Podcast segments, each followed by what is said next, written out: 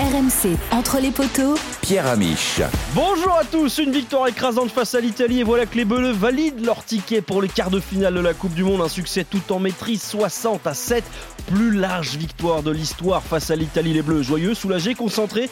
Eh bien, on va poser la question à Julien Landry, l'un des envoyés spéciaux des RMC qui suit le 15 de France au quotidien.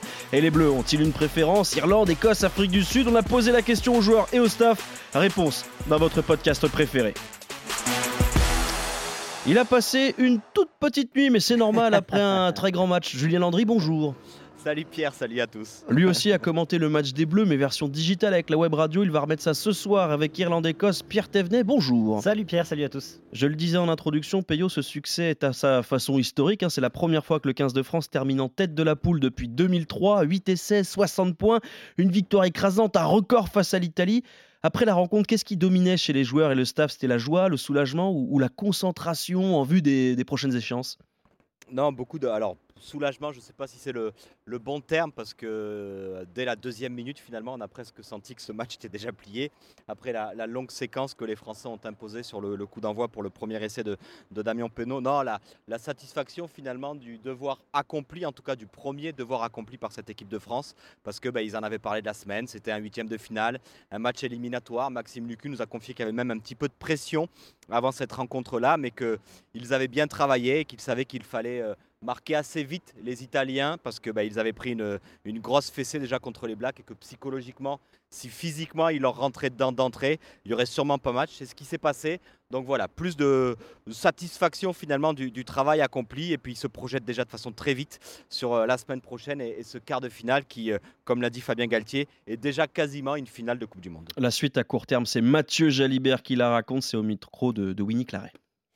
Ouais, une nouvelle, euh, une nouvelle compétition qui commence, euh, des matchs à la vie, à, à la mort. Il faut se servir euh, de ce qui a été positif euh, ce soir et sur les matchs euh, d'avant. Il ne faut pas tout jeter et passer à autre chose. Il faut se concentrer sur ce qu'on a bien fait, sur euh, ce qu'on a, mal- ce qu'on a mal fait, nos, nos points de, de vigilance pour, pour encore progresser et puis continuer à, à travailler, rester sérieux pour, pour justement être meilleur de Après un match comme ça, c'est presque plus difficile de trouver des mauvais points que des bons points.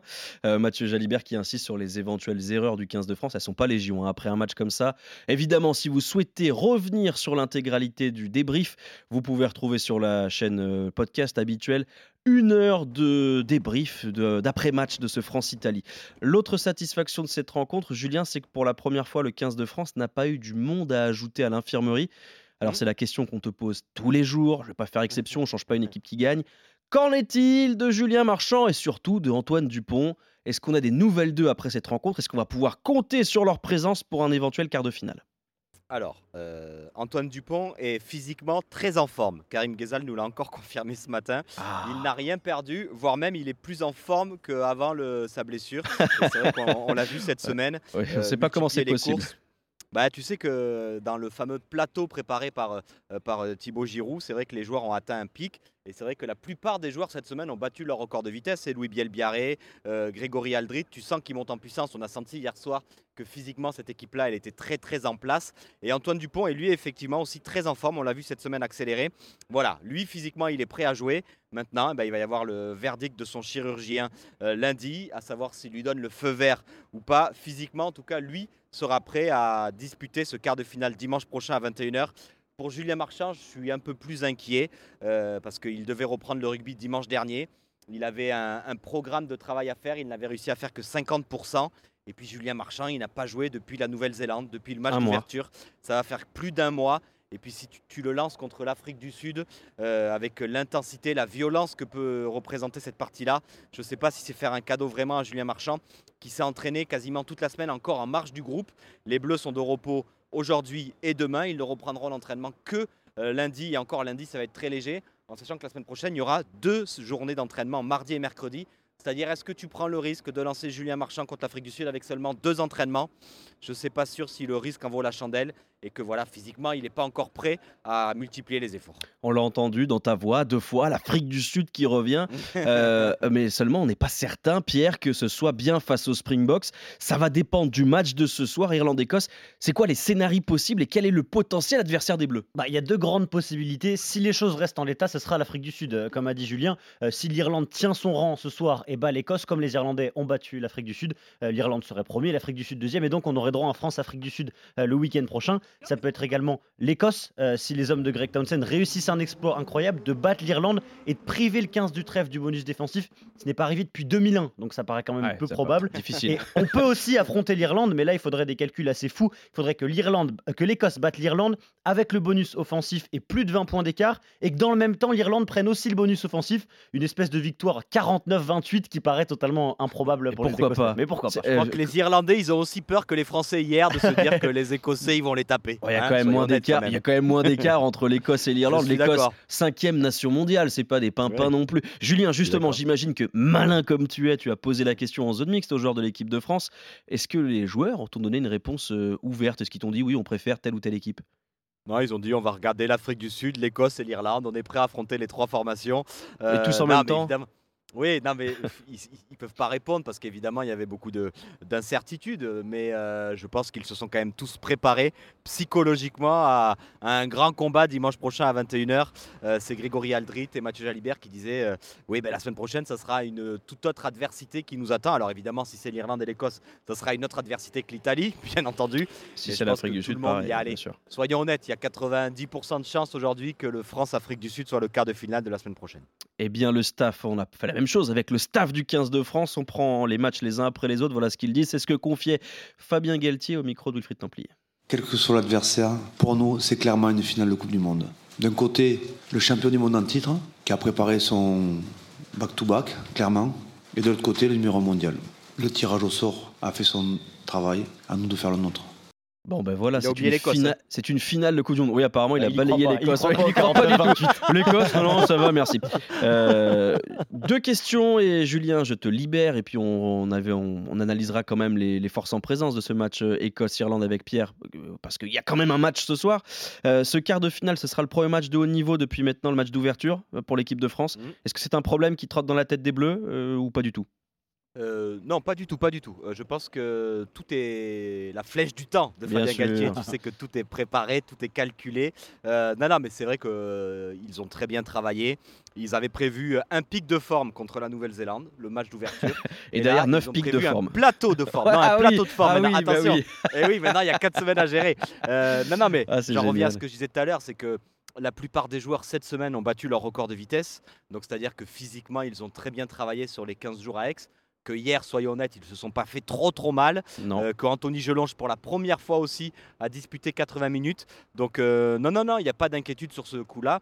Et puis les Blacks, les Box, si c'est l'Afrique du Sud, toujours euh, pas, parlons conditionnel, n'auront pas joué depuis 15 jours avant d'affronter les Français. Donc euh, il va y avoir un mystère. Mais non, ils ne sont pas du tout inquiets de ne pas avoir à jouer un match de très haut niveau depuis quasiment un mois. Ça a été programmé, ça a été prévu, tout est calculé. Et c'est vrai qu'on sent cette équipe en tout cas monter en puissance. Et puis juste ton avis très rapidement, Julien, tu vas pas te mouiller et te fâcher avec le 15 de France, mais est-ce que cette communication de Fabien Galtier, on joue une finale, c'est pas un peu dangereux? L'équipe de France est réputée, connue pour jouer les finales avant l'heure, et là carrément on met les pieds dedans quoi. Oui, alors Fabien Galtier, ça fait plusieurs fois il- qu'il a raconté qu'il y a eu des grands matchs. Pour lui, il a déjà vu deux finales depuis le début de ce mondial. France-Nouvelle-Zélande, match d'ouverture. Ouais. Le Afrique du Sud-Irlande, match de poule. Donc il a dit qu'il y a déjà eu deux finales. et là, il annonce encore deux finales en quart de finale, Ah, à savoir le France-Afrique du Sud et euh, l'Irlande-Nouvelle-Zélande. Il estime que c'est les quatre meilleures nations mondiales et que si bah, tu passes ce match-là, euh, tu vas peut-être aller vers la finale. Mais en tout cas, il, il communique aussi comme ça parce que l'équipe de France et tous ces joueurs-là, que ce soit les Aldrit, que ce soit les Gelonge, que ce soit les Dupont, adorent jouer les matchs à la vie, à la mort. Ils en ont souvent gagné en club. On se rappelle de les Rochelais, je vais pas te le dire, Pierre. Mais Oui. voilà, Grégory Aldrit nous l'a dit On adore quand il y a les matchs à la vie, à la mort. On se transcende. Le public hier, il a fait un bruit incroyable à Lyon. Je pense que ça sera pareil au Stade de France. Et je pense que Fabien, il a compris aussi que cette équipe-là, elle avait besoin de challenge pour euh, se surpasser. Et lui annoncer que c'est une finale, c'est le meilleur moyen de la surpasser et de nous offrir en tout cas peut-être l'un des plus grands matchs de l'histoire de la Coupe du Monde la semaine prochaine. C'est tout ce qu'on leur souhaite. Pierre, pour finir, un mot du choc entre l'Écosse et l'Irlande, la meilleure équipe du monde, la cinquième nation mondiale au classement World Rugby. Cette rencontre, c'est aussi une opposition de style forcément entre Finn Russell et Johnny Sexton, deux des meilleurs 10 du monde. C'est un peu deux salles, deux ambiances ce Ouais, soir. c'est peut-être les deux ouvreurs les plus éloignés en termes de style et ils représentent bien euh, euh, leur équipe. hein. D'un côté, on a le métronome Jonathan Sexton qui récite les partitions irlandaises, ce jeu très préparé, très huilé dans lequel les Irlandais euh, viennent asphyxier leurs adversaires. À 38 ans, il n'a rien perdu du tout de sa superbe et vraiment euh, est intraitable. Il représente la froideur de cette équipe irlandaise. De l'autre côté, le beaucoup plus fantasque euh, Finn Russell euh, qui est capable de faire gagner un match comme de le faire perdre, qui avait eu un peu de mal euh, face à l'Afrique du Sud lors du match d'ouverture.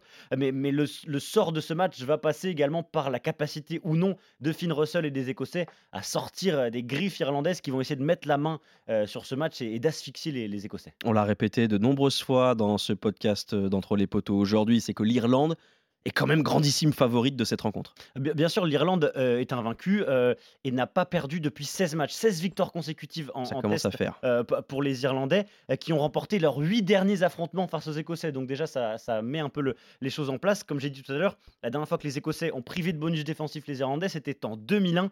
Euh, mais les hommes de Townsend ont des arguments. Ils ont été maîtrisés par l'Afrique du Sud, mais derrière, ils ont envoyé du très beau jeu face au Tonga, face à la Roumanie. On a vu une des plus belles équipes de cette Coupe du. Monde avec des très belles envolées derrière notamment. Euh, donc ça va être un vrai duel de style, un vrai affrontement. Mais tu l'as dit, l'Irlande part grandissime favori.